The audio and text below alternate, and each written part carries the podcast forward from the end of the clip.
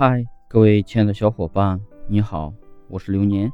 本期节目和大家讨论一下，分手之后，你是不是也在等着机会挽留他？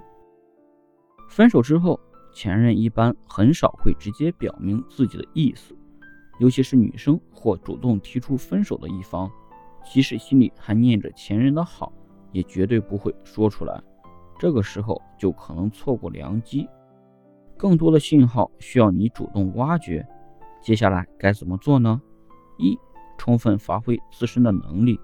很多人都习惯使用微信，之前恋爱的很多甜蜜也是记录在聊天框以及朋友圈。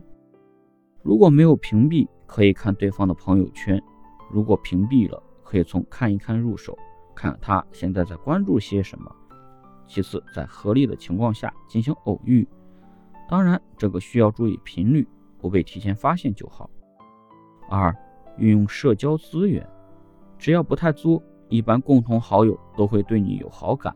利用第三方间接的打听对方的消息，或者是转述你的变化，通过他们的人际网，你可以相对便捷的得到一些模糊的消息。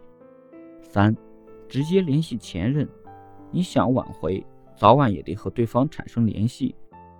不能因为害怕拒绝就一直推迟复联的时间，这不是明智的选择。有的人会想，我该怎么既掌握主动权又能挽回？这是不成立的。你想复合，对方坚持分手，这时你就是没有主动权的，就需要你热脸贴冷屁股，一点点的去破冰。不是说你不能掌握主动权，而是这一效果的达到要稍迟于挽回。避免错失良机，更多的信号需要你主动的去挖掘。